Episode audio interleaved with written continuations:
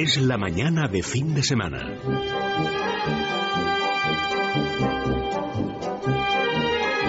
La hora de motor 16.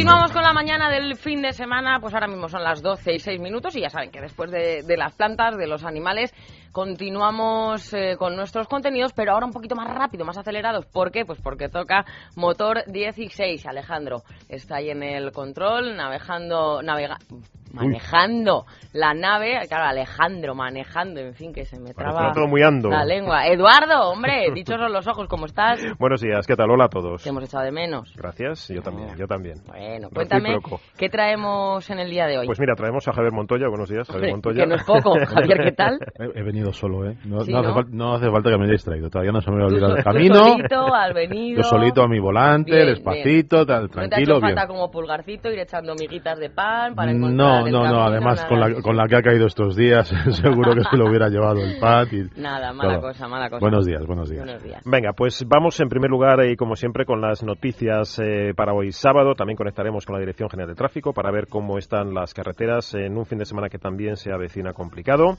eh, por el tema meteorológico. Eh, después vamos a abordar eh, toda la intensidad del Salón de Ginebra. Es una de las citas por excelencia del sector. Sí. Eh, esta semana abrió sus puertas hasta el día 17 para el público. Es un, pues insisto, una de esas muestras de mucho peso, de mucha relevancia, como luego vamos a ver por el- el- la intensidad, el afán que las marcas depositan en él, con, con novedades de lo más, eh, por cierto, de lo más variopinto. Eh, también eh, ten- tendremos eh, al hilo del salón a eh, Alberto Mayo en nuestro espacio de Buena Fuente, que nos hablará del coche del año en Europa, recién galardonado con la apertura del, del Salón de Ginebra, que ya anticipamos, es el Volkswagen eh, Golf de séptima generación del que hemos hablado, pero del que Alberto nos comentará eh, bastantes más cosas. Muy bien. Y en el tiempo del deporte, pues abordaremos, entre otras cosas, el Rally de México, que está en estos momentos pues a toda velocidad con Javier Rubio. Muy bien, fantástico. Pues son algunos de los contenidos que les adelantamos esta mañana. Enseguida le damos la información de las carreteras desde la DGT. Cuidado, que el día amanece bien, pero ya lo estamos viendo esta semana. Luego se, se estropea. Se va estropeando, ¿no? El día y luego fíjate cómo, cómo son las noches, por lo menos aquí en Madrid. ¿Y Es cómo una, cae, eh? es una, está cayendo mm, La del pulpo, que con dicen. mala ¿no? leche. ¿no? Con mala leche, efectivamente. Con mala leche. ¿no? Venga, pues vamos con las noticias. Tiene motor 16.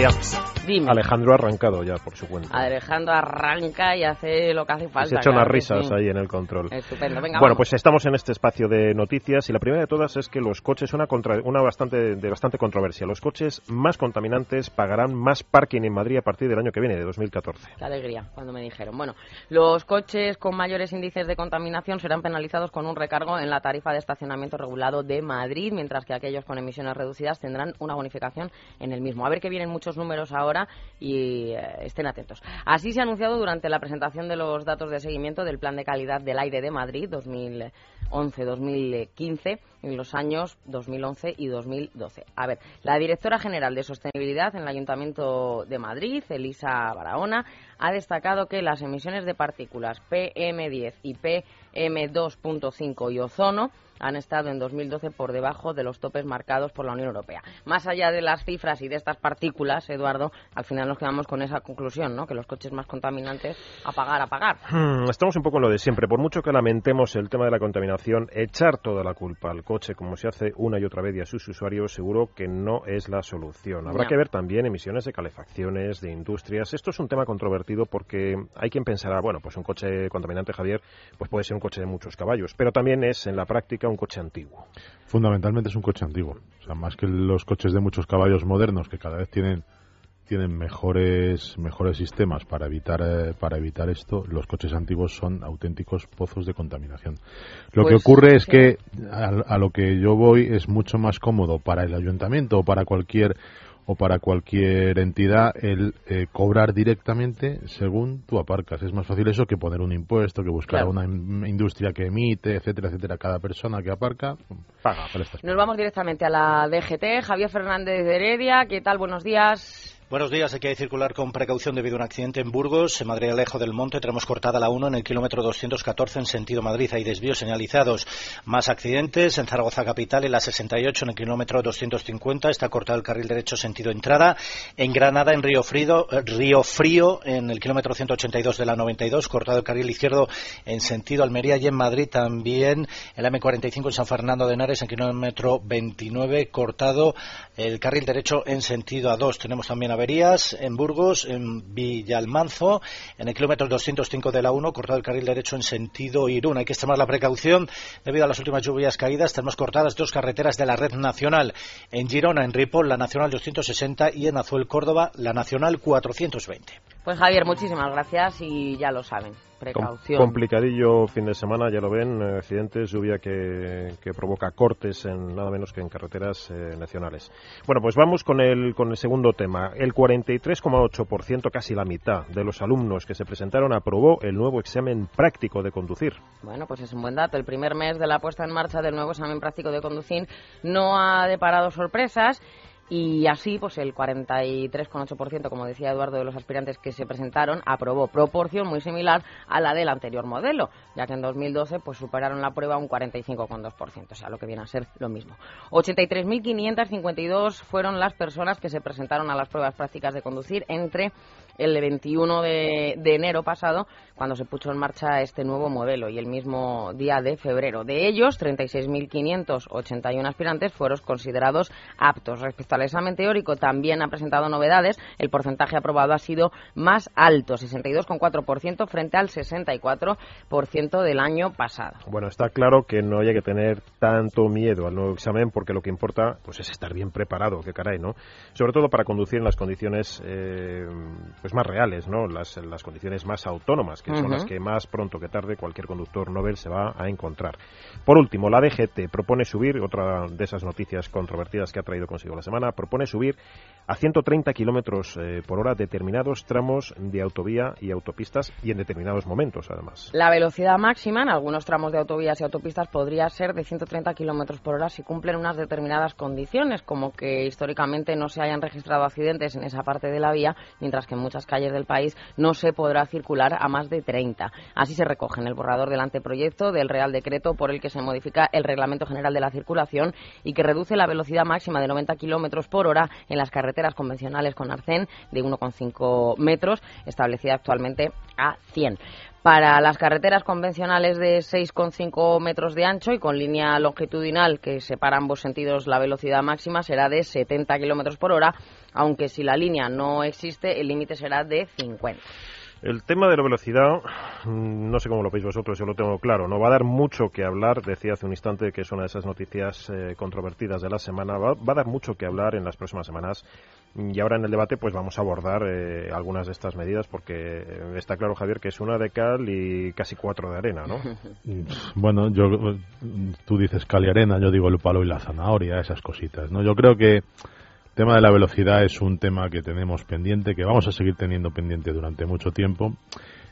Tiene algo de positivo este, estas medidas que el gobierno parece que está estudiando, pues porque, bueno, digamos que introduce un poco el, el tema de la velocidad en función de las circunstancias del tráfico, de la carretera, de la vía, de la climatología, etcétera, etcétera. Pero claro, al final lo que hace es mm, sube por un lado en mm, unas circunstancias muy concretas, muy muy muy bien especificadas, pues eso que haya eh, unos índices contrastados de seguridad, unas buenas condiciones de los trazados y de la pavimentación de la carretera, cosa que cada vez es más más, complicado de encontrar. Y sin embargo, en otras carreteras, pues directamente lo que hace es bajar, ¿no? Pues, para las de metros, menos de 6 metros y medio, 70 kilómetros por hora, la, 50 eh, kilómetros por hora. Al final, creo que es... casi ni a qué carta quedamos. Vamos con ello en el, en el tiempo del debate.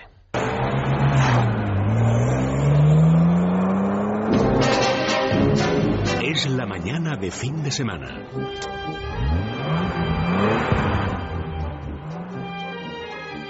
La hora de motor 16.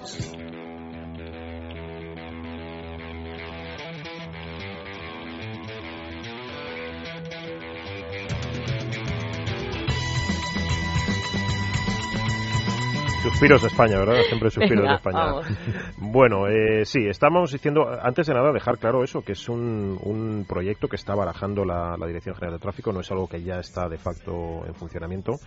Y bueno, parece que finalmente sí se va a acceder a, ese, a esa subida en algunos tramos de la velocidad. En, En algunos tramos, en, algunas circunstancias momentos. concretas, en algunos momentos concretos. a 130, etcétera, de los etcétera, 120 130. actuales a 130. Recordemos que en la anterior legislatura, por motivos de economía, o se hablaba así, eh, se bajó a 110. Bueno, ahora es justamente al contrario. Vamos a esos 130 que se avisarían en cualquier caso a través de, de señalética electrónica, de los eh, famosos carteles estos que muchas veces están. De esos carteles que anuncian, por favor, vuelve a casa, no, se te olvide. Bueno, pues serían los carteles que nos eh, eh, avisarían de, la, de, esa, de ese límite, de esa variación en el límite al alza de 130, pero a la contra, y decíamos hace un instante, eh, tendríamos una rebaja sustancial en algunos, en algunos recorridos, sobre todo urbanos y en carreteras Claro, convencionales. aquí, aquí el- yo creo que la, la clave está en eso que he dicho yo antes. eh, eh, siempre se dice que la velocidad no es, en- no es, no es la, la elevada velocidad no es la causante de los accidentes, es la velocidad inadecuada, ¿no? Y entonces siempre se ha pensado que un poco la principal manera de atajar esto sería un sistema de velocidad variable en función de circunstancias, de circunstancias de la vía, de circunstancias del tráfico, de circunstancias meteorológicas, etcétera, etcétera. El gobierno parece que esto lo introduce, pues eso, en, en las autovías y autopistas y en determinados tramos y demás. Pero claro, a cambio, lo que nos hace es nos cercena la velocidad, pues en, en tantas y tantas carreteras, que es cierto que son donde más accidentes se producen, pero que circular por una carretera de doble sentido, por muy estrecha que sea, a 50 kilómetros por hora, es un auténtico atraso. Porque no, a ver, si, si esa carretera no, no permite, por su, por su trazado, por su calidad o por su pavimentación, circular a más de 50, habrá que no que, es- arreglarla. arreglarla, ponerla en o habrá que ponerla en condiciones, pero Claro. 50 es la velocidad de las carretas de hace Eso iba a decir, de tiradas, siglos, tiradas o sea, por mulos, ¿no? Quiero decir, Prácticamente. es, una, es, e- es absolutamente del, del siglo pasado, ¿no? A lo mejor lo que hay que hacer es, en lugar, para evitar accidentes, como comentaba el otro día un compañero en la redacción de la revista, a lo mejor lo que hay que hacer para evitar accidentes no es poner esas carreteras a 50 kilómetros por hora y sí vigilar que la gente que tiene esos accidentes, o sea, la gente, los que se provo- provocan esos accidentes, que muchas veces son por conducir mm, con elevados índices de alcohol, por conducir de noche, por conducir cansados y tal, a lo mejor lo que hay que hacer es perseguir más el alcohol o más eh, eh, otras, otras sustancias que seguramente son las que intervienen en, en accidentes en carreteras en las que bueno, pues normalmente el tipo de accidente que ocurre es por un adelantamiento mal hecho, por una velocidad inadecuada y te has salido de la carretera, pero no, no puedes penalizar a 50 kilómetros por hora a todo, a todo el mundo porque no tengas una carretera como Dios manda, Claro. por ejemplo, ¿no? Al final, eh, y lo hemos hablado también en otras ocasiones, por ejemplo, en Madrid, al hilo de los túneles de la, de la M30 y ese límite riguroso, rigurosísimo, habría que, que explicitar, de 70 kilómetros hora, nos vamos a terminar incluso cargando los motores de los coches, que no están hechos para rodar La sostenidamente M30 que en esos- algunos tramos podríamos decir que parece la pasarela Cibeles por lo de las Pues fotos, ¿no? Fla, fla, sí, fla, y básicamente. venga, Y es que es, fla. es- es de verdad es complejo. Y es un límite complicado, Es un límite complicado para, porque para 70 rodar y sostener. entre- ¿no? Y hay sitios en la M30 que es absolutamente imposible, Imposible. de mantener, salvo que vayas frenando. Sí. Si entras en la M30 por, de- por la carretera de Extremadura, por el Alto de Extremadura, que es justo en bajada, En bajada. nada más entrar al túnel tienes un, un radar, pues claro, es que ahí o te cazan o te cazan. Está no puesto hay, como no tú decías que llovía medio. estos días, No hay a mala leche, A mala leche, ¿no? Espera, Está- 91 573 9725. Voy a repetir, 91 573 9725 es el teléfono de los oyentes. Pueden llamar y comentarnos cualquier cuestión. Javier, sí, decías. Sí, decía. Eh, a ver, eh, yo creo que el tema de, la velocidad al final es una cosa de la que seguiremos hablando durante mucho tiempo porque no, no se ha decidido de, realmente, no sé si porque no hay medios o porque no hay intención, el, el atajarlo de forma definitiva. Esto, si yo puedo entender o podemos entender que haya un, un digamos un proyecto piloto bueno pues vamos a probar en unas autovías a ver cómo funciona el tema de la velocidad variable pero eso tiene que ser simplemente un primer paso hacia una solución definitiva que sea que entendemos o yo entiendo que es la velocidad variable en todas las carreteras porque hay carreteras a lo mejor que es absolutamente una temeridad circular a 50 kilómetros por hora ¿vale? Y en otras, sin embargo, circular a 140 o 150 no supone ningún riesgo, ni por la ni, ni para ni para uno ni para el resto de conductores. Son carreteras bien asfaltadas, con buenos trazados, con circunstancias meteorológicas eh, favorables, etcétera, etcétera. Hay una asignatura también eh, de las muchas que tenemos pendientes en este país en tema de circulación, voy a decir en tema de circulación, y es la vigilancia. Yo recuerdo haber eh, viajado por Estados Unidos en algunos estados, no digo que sea el paradigma de la mm, a seguir en cuanto cuanto a seguridad, también hacen muchas cosas mal. Ahí se circula a esas 65, eh, teóricamente, millas por hora, en los 90 por hora de, velocidad máxima, que en fin, para qué hablar, ¿no? Pero eh, la vigilancia es eh, muy frecuente y está avisada. Uno ve, por ejemplo, un control de velocidad con un coche con las sirenas puestas, parado en un arcén, con un radar a veces incluso bastante menos sofisticado de lo que vemos en Europa, sobre todo en Francia y también en España, pero bueno, aquello eh, se ve venir desde muy lejos, desde muy lejos. Aquí la ley obliga a que eso también sea así y sin embargo al final terminamos eh, cayendo en ese tepillado, ¿no? En, eh, me pongo detrás de un arbusto donde no sé qué. de radar, de radar Exactamente. y demás para, para, para Exactamente. Si, si, si, no es tanto el decir la gente tiene así vas al accidente, cuanto eh, ese riesgo en determinadas circunstancias que probablemente con una vigilancia adecuada, con una vigilancia adecuada, no punitiva, no siempre punitiva. Y con unos radares, y con unos radares colocados en los sitios donde realmente hace, falta, donde realmente es necesario que la gente reduzca la velocidad porque se encuentra ante un, trazado peligroso. Es una cuestión, Javier, de, lógica y disculpa porque lo venimos diciendo desde casi que existe motor 16 y yo creo que muchos oyentes lo comparten. Una cuestión de, de coherencia, ¿no? Si estamos buscando que no existan colisiones, que no existan accidentes, oigan, ponga los radares en los puntos negros, no en unas rectas que son absolutamente, efectivamente. algunas rectas que son, se supone, travesías, pero que no lo son porque están fuera de los municipios, pero parece que están hechas a posta para que te Ese radar, Que, tú mencionas actual, al final se convierte en una máquina de las tragaperras de toda la vida, eh, que ahí están, no piden de comer, pero más pronto que tarde todo el mundo pasa por él. Aunque lo conozcas y sabes que está ahí, ya de, Es que lo que tú dices, Eduardo, siempre de que el coche es el que carga y carga y carga con todo esto, aparte de que si contamina, que si venga impuestos, que si tal, no pagamos un impuesto de circulación, que yo lo pago religiosamente. porque tengo que pagar casi en, en toda la ciudad la hora? en toda, es que antes había determinados eh, lugares, pero es que ahora ya te digo, está todo azul. Sembrado. En fin, Jesús Sánchez, buenos días. Hola, buenos días. Cuéntanos. ¿Qué tal?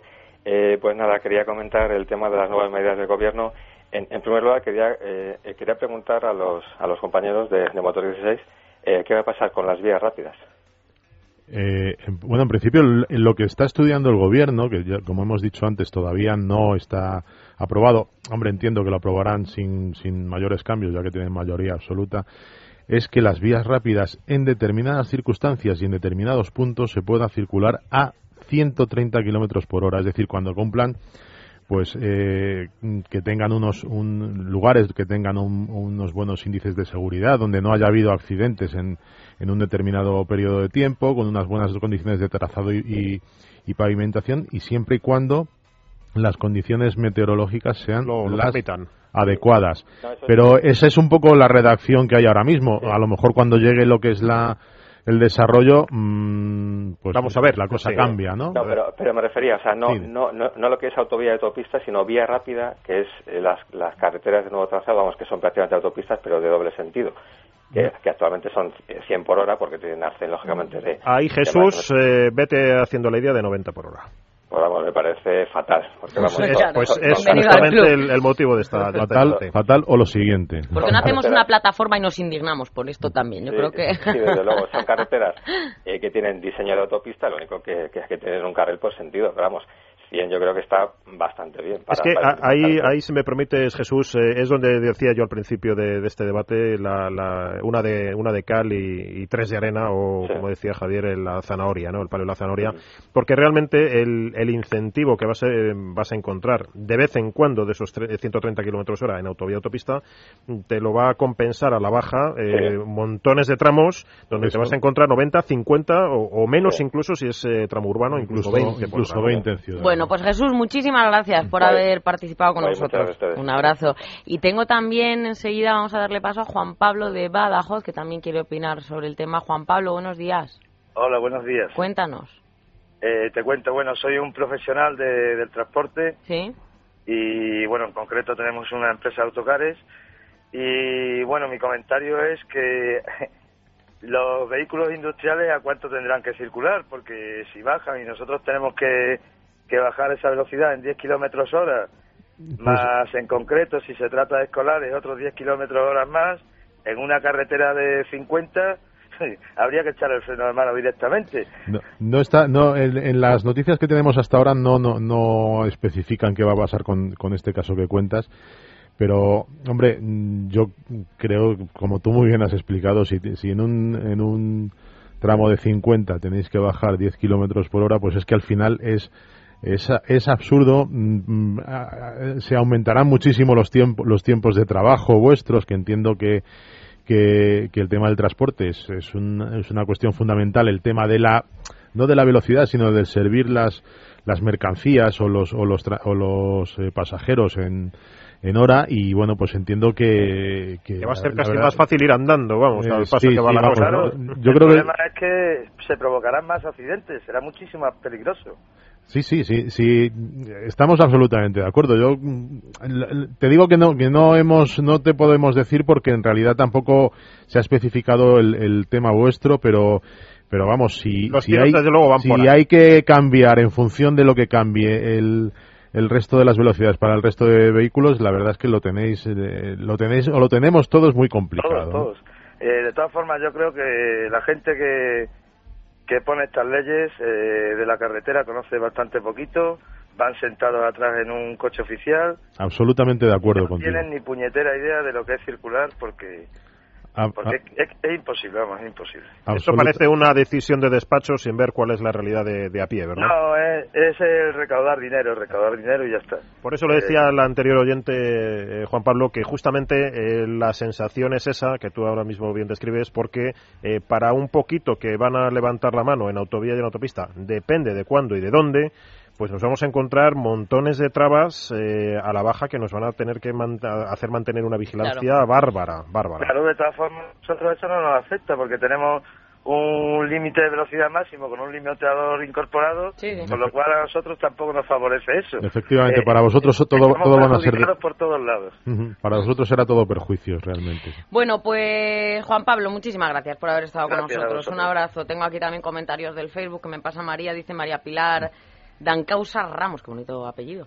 He probado a ir a 30 por una avenida de tres carriles. Uf, es una ley en contra de los eh, gimnasios, todos vamos a ir andando. Pues sí, Y lo que gasta el coche a esa velocidad, porque, porque no nos hacemos la idea, pensamos que vamos gastando poco y no es así. El algún coche día, va algún día a una velocidad corta, no puede ir de otra forma y, alto de vueltas para poder circular. Algún día habría que hacer un estudio y, bueno, pues eh, si tenemos tiempo lo trataremos de hacer de lo que ha cambiado, lo que han subido los, los consumos y las emisiones en las ciudades solo por los, los montículos estos que nos han puesto. Los resaltos. Los resaltos. Los guardias aplastados. Porque, porque, claro, eso te obliga a reducir, te obliga a salir, en algunos casos, en primera. A un coche particular, bueno, pero autobuses, camiones... Pues por acabar la, el debate, no nos olvidemos que este, este proyecto de ley, esta, esta reordenación de las velocidades, va a venir aparejada de una prohibición, o se está manejando una prohibición, de los eh, detectores mm, de radar.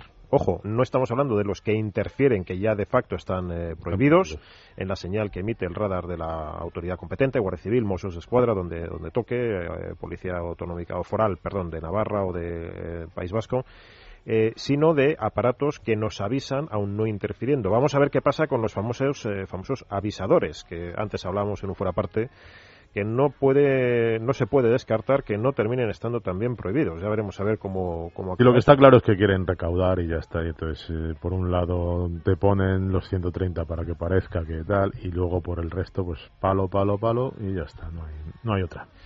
Bueno, pues vámonos con Ginebra, que es un poquito más halagüeña la cosa.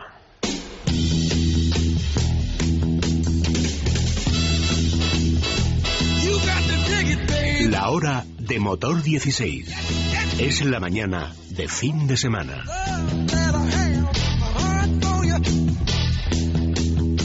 Pues sí, Ginebra, siempre Ginebra en primavera, en marzo, es una de las eh, muestras, eh, a, principio de año hablábamos de Detroit, es eh, uno de los salones que poco a poco va cobrando, ya desde hace años, pero sobre todo una, característica mundial, global, bueno, pues mm, Ginebra siempre la ha tenido. Ginebra es un salón mm, relativamente pequeño, muy concentrado, pero con una gran intensidad. Es eh, uno de los salones, lógicamente, europeos por excelencia, pero también, insisto, de carácter eh, global, eh, Javier, porque las marcas no se han dejado casi nada en el tintero. La verdad es que Ginebra es muy curioso porque es como que bueno, lo que es Suiza es terreno neutral y entonces todas las marcas deciden, pues aquí es donde vamos a librar a librar la batalla de nuestras presentaciones, ¿no? La verdad es que es, eh, este año pues ha sido un salón realmente muy muy interesante donde nos hemos encontrado pues pues de todo un poco eh, coches de estos para soñar absolutamente y coches reales que, que, dentro de poco veremos veremos por las calles y que nos permitirán a la velocidad que sea pues seguir seguir disfrutando del automóvil ¿no? Bueno, hay la estrella mm, o, las estrellas, porque casi ha habido como una especie de competición a lo grande y nunca mejor dicho entre el marcas veneradas, eh, venerables de, la deportividad, ¿verdad? A ver, ha habido, ha habido, digamos, para esos coches para soñar, pues son, por ejemplo, Ferrari, Lamborghini o Rolls, que este año, pues los tres han coincidido presentando. Y McLaren también. y McLaren, efectivamente. Lo que pasa que McLaren es una marca, digamos menos asociada a coches de turismo y por eso quizás no la, no la remarcamos, ¿no? Pero bueno, la gran estrella del salón, sin ninguna duda, y eso no había nada más que acercarse por el stand para verlo, ha sido el Ferrari, la Ferrari, ¿no? Que es curioso no. Yo a mí el nombre realmente no me no me gusta, es como decir el Seat, como el mejor Seat de tal, pero bueno, pues a lo mejor es que no piensas hacer un un Ferrari mejor nunca. La verdad es que es un coche un coche espectacular que inaugura bueno pues pues la tecnología híbrida en Ferrari no tanto para para conseguir eh, unos consumos eh, limitados sino pues bueno pues para aprovechar al máximo el potencial tecnológico porque cuenta por ejemplo con un KERS como los de la Fórmula 1 ¿no?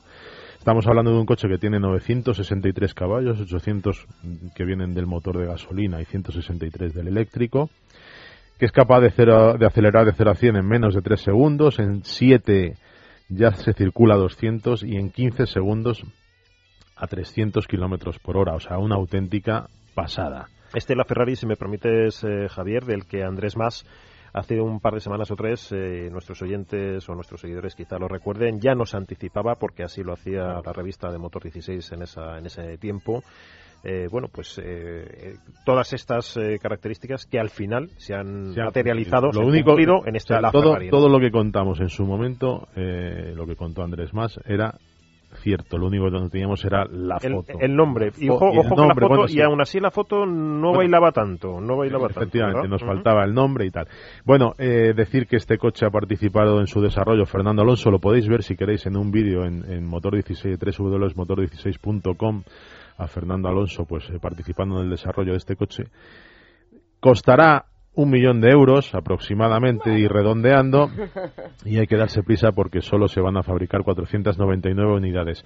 Se dice que ya hay 700 pedidos, o sea que la cosa mm, igual el precio tampoco es tan, tan descabellado. estas cantidades, me acuerdo que veía ayer un reportaje precisamente sobre cómo se están vendiendo artículos de lujo de, todo tipo, ¿no? Y uno de los sectores eran los coches. Hay verdaderas gangas, para el que pueda, claro. claro. Pero auténticas gangas. Fíjate, un coche de gente decían, me hacía mucha gracia el coche del constructor, ¿sabéis cuál es? Eh, hay varias opciones, pero Mercedes te refieres o Porsche. Porsche. Bueno, sí, hay mucho Cayenne por ahí. Eh, esto es, el Cayenne. Bueno, pues auténticas gangas. Por 20.000 euros un Cayenne. que aprovechar. Bueno, fíjate, te voy a decir, eh, y, es interesante matizarlo, que un coche como este, la Ferrari, es casi una ganga en el millón de euros o algo más que va a costar, porque es un coche llamado a ser de colección y que eventualmente en vez de un millón a lo mejor cuesta tres o diez. Dentro de cuatro años, pues lo puedes vender seguramente por el precio. Bueno, sin embargo, este vale un millón o más de un millón, pero Lamborghini Veneno eh, Son, son, tres antes de impuestos, creo, ¿no? Sí, tres antes de impuestos y ya da lo mismo, ya no ni, ni pagando los tres vas a conseguirlo porque solo van a fabricar tres unidades más la que había en el salón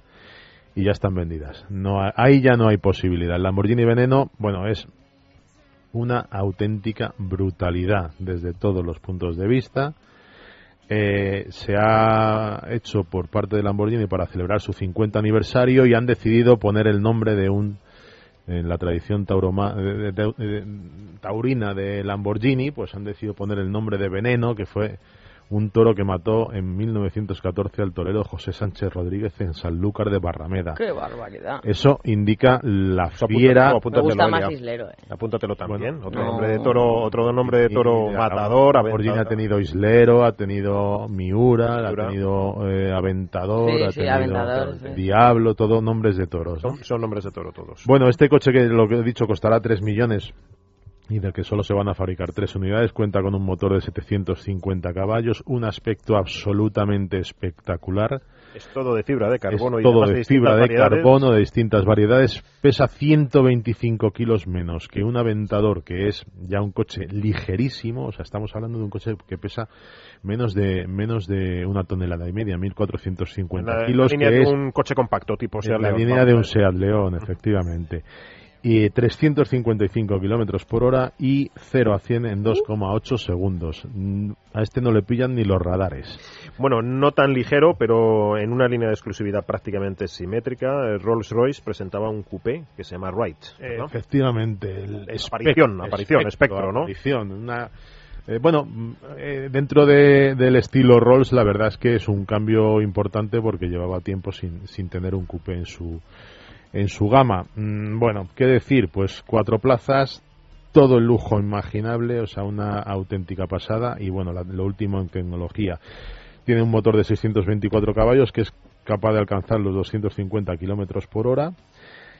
Costará 245.000 euros, eso es una cosa más, mucho más eh, ajustada.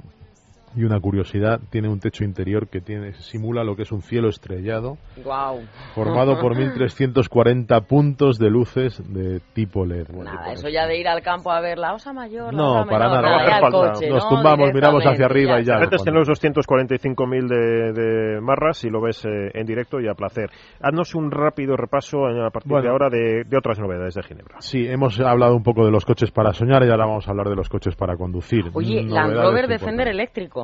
Land Rover Defender eléctrico es un, eso es un concept, de momento no se fabricará, pero bueno, pues eh, es, una manera de avanzar, de avanzar una línea de trabajo de, cosas que puedan llegar a la serie. A ver, eh, coches para conducir, el Renault Capture, un coche muy importante para España porque es realmente eh, español, 100% español, diseñado Mm, bueno, el equipo de Lawrence Van den Acker, pero eh, diseñado por españoles, fabricado en Valladolid, con motores españoles, de, con, eh, con, cajas de cambio de las que se fabrican en Sevilla. Es como el Clio todo camino, muy personalizable y bueno, pues eh, realmente va a ser un, un, creemos que, creo que un éxito porque el coche es muy, muy llamativo. El León se apunta a las tres puertas. El Seat León SC, lo que se le había echado en cara siempre, que le faltaba una versión deportiva, bueno, ya la tiene y además no solo es el aspecto deportivo, sino que cuenta pues, pues con un comportamiento mucho más dinámico, mucho más mucho más deportivo, más juvenil que, hasta ahora. Tendrá motores entre 86 y 180 caballos en gasolina y hasta 184 en diésel. Y un dato de precio eh, costará, para que se hagan una idea, unos 550 euros menos que la versión de cinco puertas equivalente.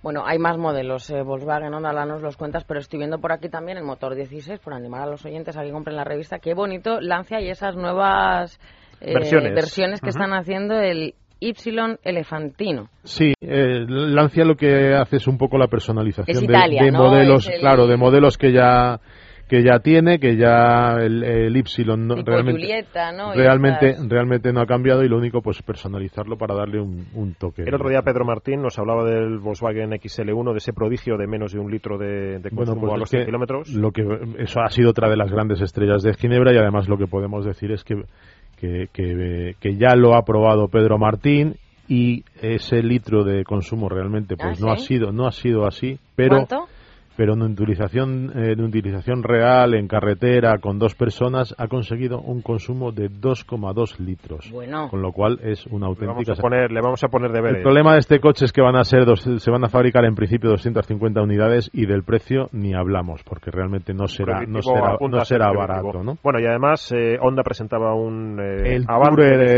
nuevo familiar. Concept, que es un, es un Civic familiar muy, muy, muy espectacular, con un aspecto muy... Eh, muy deportivo y, por que, último, va, y que va a llamar la atención. Por último, Javier, Coros. Y por último, pues Coros, que es una marca china con calidad europea o muy, muy, muy cercana a Europa, que va a llegar. Esto lo vamos a ver, ¿no? Que tiene, sí, sí, lo vamos a ver y la verdad es que ha sido una bastante sorprendente en el salón. con, con K? con K, con Q, con Q, perdón. Ah, con, Q. en Alemania a final de año en Alemania a final de año. Van a venir con una berlina tamaño Volkswagen Jetta, Seat León, más o menos y realmente, bueno, pues eh, vienen dispuestos a, conquistar mercado. porque Vienen con calidad y el precio va a estar bastante bien. 12 y 47, uy no, y 41 minutos, ya tenía yo en la cabeza el deporte 41 minutos. Publicidad y enseguida vamos con Alberto Mayo y las noticias de última hora. Es la mañana de fin de semana.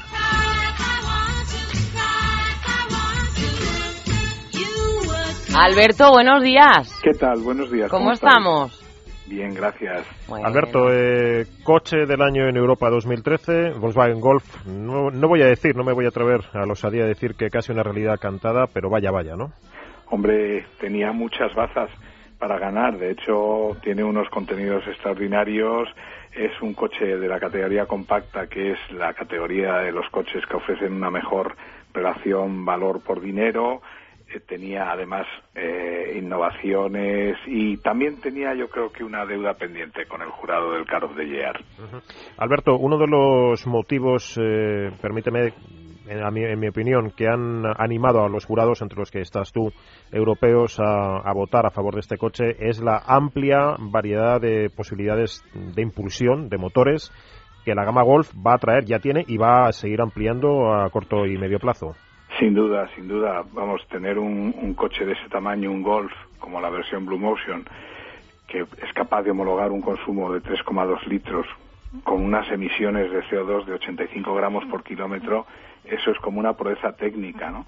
Pero no solo están el, el Golf Blue Motion o los GTD o los GTI, también con esta generación Volkswagen va a sacar un Golf eléctrico y un Golf híbrido enchufable que aparecerán dentro de 12 meses y que realmente marcan un paso adelante en estas tecnologías. Eh, ¿Tú has tenido como mínimo oportunidad de probar ese, ese Golf híbrido? Sí, lo he probado y es realmente espectacular porque dentro de los híbridos que estamos acostumbrados a conducir, este ofrece unas prestaciones, un grado de funcionamiento y unas eh, características que son eh, muy competitivas. Es un coche que, por ejemplo, solo en modo eléctrico, es decir, sin echar una gotita de humo por el escape, te permite circular hasta 50 kilómetros y no tienes que ir a paso de tortuga, puedes alcanzar velocidades eh, muy desahogadas, incluso de puntas de hasta 130 kilómetros por hora. Es decir, que es un coche perfectamente válido para una utilización eh, de carretera, de ciudad y, luego tiene otra ventaja y es que el conductor puede elegir los modos de conducción, puede elegir ir en modo eléctrico, puede elegir ir en modo gasolina o bien en modo híbrido o bien en un modo de recarga que permite recargar la batería para que cuando tú llegues a un núcleo urbano donde, por ejemplo, no se pueda circular eh, con coches eh, que tengan un cierto nivel de emisiones, conectes el modo eléctrico y vayas sin echar humo. Alberto, aclara a nuestros oyentes eh, la ventaja de estos híbridos enchufables. es la autonomía, esencialmente. El híbrido enchufable tiene varias ventajas. La, la primera es que tú puedes recargar la batería del coche en tu casa durante la noche, el que tenga un garaje y lo pueda recargar. Luego, eso te permite eh, una autonomía mayor en eléctrico y te permite asimismo un, consumo de combustible más bajo, porque claro, cuanto tú más eh, utilizas el modo eléctrico, menos gasolina o menos gasóleo quemas. Y en cuanto al eléctrico, Alberto, que también has tenido oportunidad de probarlo, mm, ¿qué tal? ¿Qué, mm, qué experiencia te ha parecido? Es, como todos los coches eléctricos, es apasionante de conducir, porque eh, la, sensación, la experiencia de conducir un eléctrico eh, tiene un encanto mm, que puede parecer extraño para muchos aficionados y sin embargo cuando lo conduces eh, es como un desafío no eh, es un coche eléctrico como como como como casi todos eh, que tiene bueno pues algunas algunas evoluciones algunas ventajas pero indudablemente al lado de un híbrido enchufable, pues eh, las prestaciones que ofrece son, son inferiores, a mi modo de ver. O sea que tú qué, crees de, estas de estas tecnologías nuevas, ¿cuál crees que tendrá en principio más éxito en el, el, híbrido enchufable sin duda será un coche. Lo que pasa que claro, mm, eh, una tecnología tan avanzada como la que lleva este este Golf no sabemos todavía a qué precio se comercializará, porque todavía faltan, ya te digo, casi 12 meses para que salga. Y posiblemente el precio eche para atrás a muchos. A muchos yo, yo, añado una yo añado una ventaja a esto, y es que eh, será eh, nuevas tecnologías, pero seguirá siendo un golf, ¿no? Porque yo creo que muchas veces lo que ocurre es que las nuevas tecnologías llevan aparejados unos diseños como para que parezca que es un coche tal, y entonces y aquí, sin embargo, yo creo que mm, la gente va a poder comprarse un Golf eh, con, digamos... Muy sofisticado. Muy sofisticado, ¿no? Así es. Yo, yo soy de la opinión de que el diseño de un automóvil debe reflejar la tecnología que, lleva escondida dentro, pero también soy muy partidario de que una nueva tecnología no suponga un, un, cambio en el, en el uso y en el disfrute del automóvil. Y la ventaja de este híbrido enchufable por ejemplo, es que eh, lleva un cambio de seis velocidades, un cambio de SG, que lo puedes utilizar en automático o en manual. Es decir, es, su utilización es muy, muy parecida, por no decir idéntica, a la de un Golf normal y corriente. Muy bien, Alberto. Pues nada, muchísimas gracias por... Nada, un placer. Bárbaro, este, este, este Golf de séptima generación, efectivamente, por muchos motivos, llamado a ser el coche del año en, en Europa, que no confundir, por cierto, hablamos del año 2013 con el coche del año en España, que hace poco eh, conseguía para sí el Peugeot 200, 208. Bueno, pues si os parece, vámonos rápidamente con el deporte y con ese Rally de México, que está rodando pues a toda pastilla.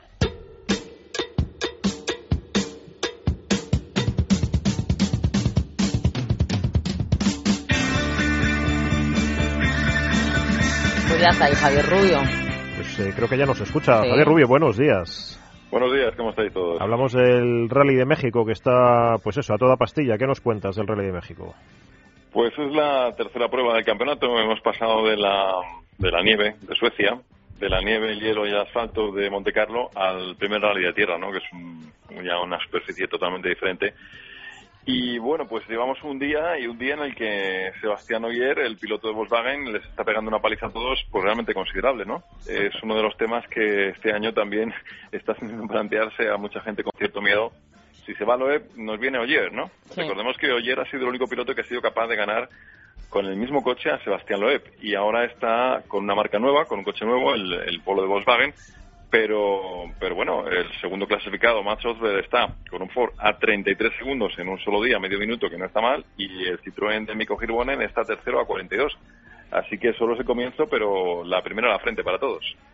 Y, y, parece que le da lo mismo de la nieve, la tierra, eh, tanto tanto a ayer tanto ayer como a, Volkswagen, ¿no? Porque nos sorprendió bastante, ya lo, lo hemos comentado, bueno, pues que una marca que está debutando en, en un campeonato tan duro como el como el de rallies, pues que en, su segunda carrera consiga la victoria. y él está extrañado también, ayer ha dicho que ha ido todo sobre ruedas. Sí, eh, pero que en la tercera esté dando esta, este nivel de, de pilotaje y de, y de tal, pues la verdad es que es realmente sorprendente, ¿no, Javier?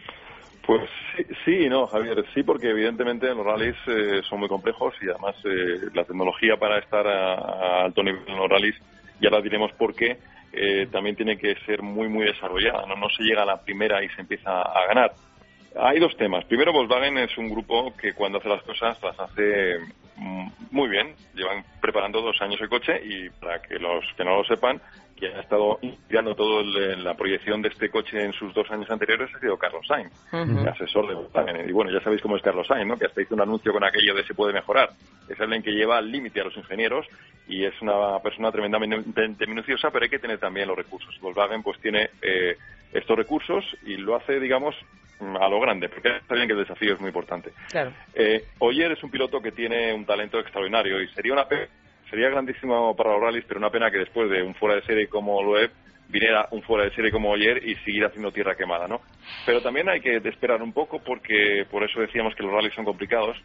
Eh, el compañero de Oyer tuvo ayer un problema, se pone encima de una pieza, eh, perdón, de una piedra y se rompió una pieza que no debía romperse, ¿no? Y en el equipo descubrieron que hay algunos componentes que son más frágiles. Quiero decir que aún hay que esperar, eh, hay que ver hasta qué punto en tierra, en rallies mucho más duros, el Volkswagen es tan competitivo, ¿no? Pero lo cierto es que ha empezado muy bien y también es cierto que se espera un poco más, se está esperando un poco más de los pilotos, por ejemplo, de Citroën, ¿no? Por ejemplo, Dani Sordo está Dani Sordo, eso te iba a decir, que va al quinto y además lejos de la cabeza, ¿sí? Está lejos de la cabeza, entonces tampoco Mico Girbone, que es un piloto con muchísima experiencia, está al nivel que se esperaba.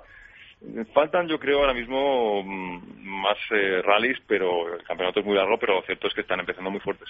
Javier, yo no me resisto a preguntarte por esos últimos eh, entrenos eh, en Fórmula 1, declaró en su momento Alonso, hemos ido o estamos 200 veces mejor que el año pasado. Sí, sobre todo es cierto. O sea, yo creo que una cosa que mm, creo que está bastante clara y además Alonso es bastante crudo cuando habla para lo bueno y para lo malo es que Ferrari no empieza como el pasado año. Da la sensación de que empiezan con un coche de podio. Si es de victoria no lo veremos, pero esto al principio, porque un campeonato del mundo tiene etapas. Hay que vamos a pensar en las cinco primeras carreras y yo creo que aquí, eh, por lo que parece, por un montón de indicios, parece que el piloto español, bueno, eh, Ferrari tiene un coche para la tercera posición.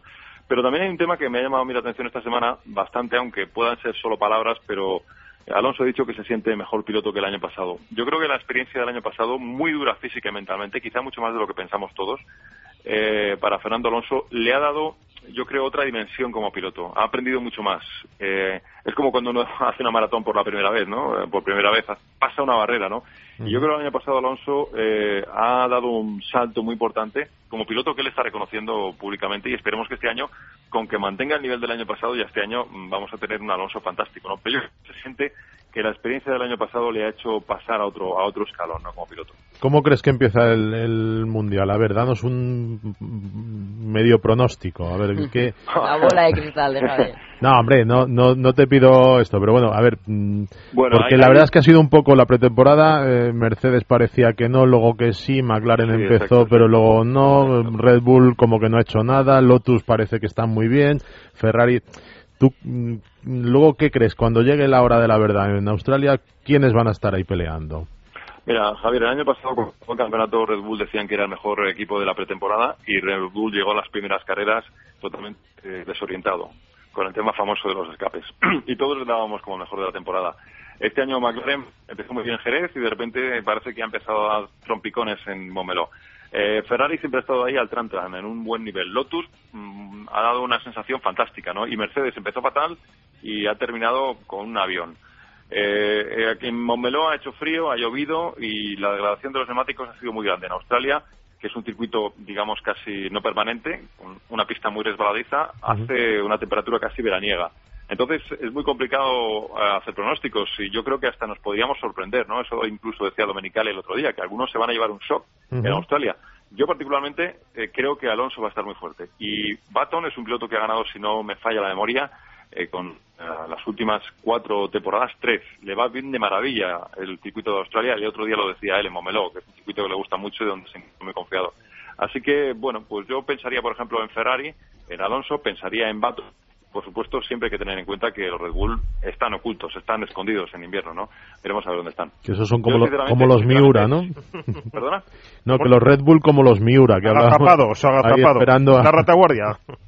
Sí, sí, bueno, con Red Bull siempre hay que tener... Eh, ojito, ojito. Mucho ojito, y no son palabras eh, hechas, sino que el año pasado ya vimos... Son hechos, Javier, son hechos, Hechos. El año pasado, efectivamente, Eduardo, pues en la última parte de la temporada todo el mundo, la Fórmula 1 es un sprint, ¿no? Y de repente en los últimos metros Red Bull cogió y sacó la cabeza y pegó una zancada que dejó a todo el mundo mirando al acete. Entonces eh, es de esperar que empiecen con esa referencia, pero eh, como este año es el último de un reglamento en el que todos eh, han ido puliendo ajuste fino, yo creo que van a llegar todos como apelotonados, ¿no? En esta primera parte de la temporada van a estar todos ya muy relativamente igualados y creo que iremos viendo variaciones circuito a circuito, según las circunstancias, según el asfalto, según la, temperatura.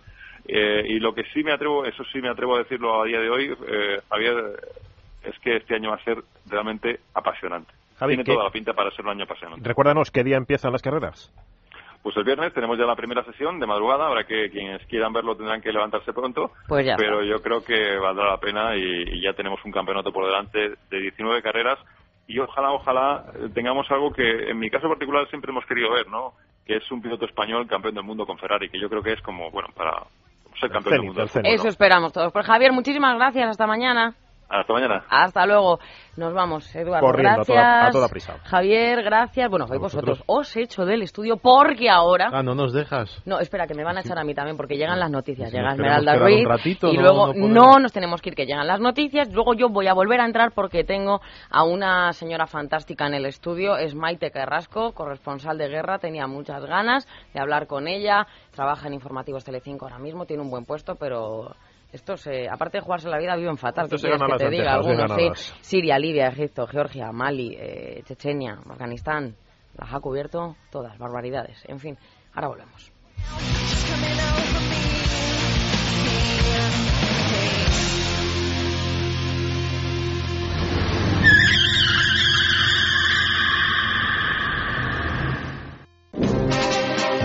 Es la mañana de fin de semana.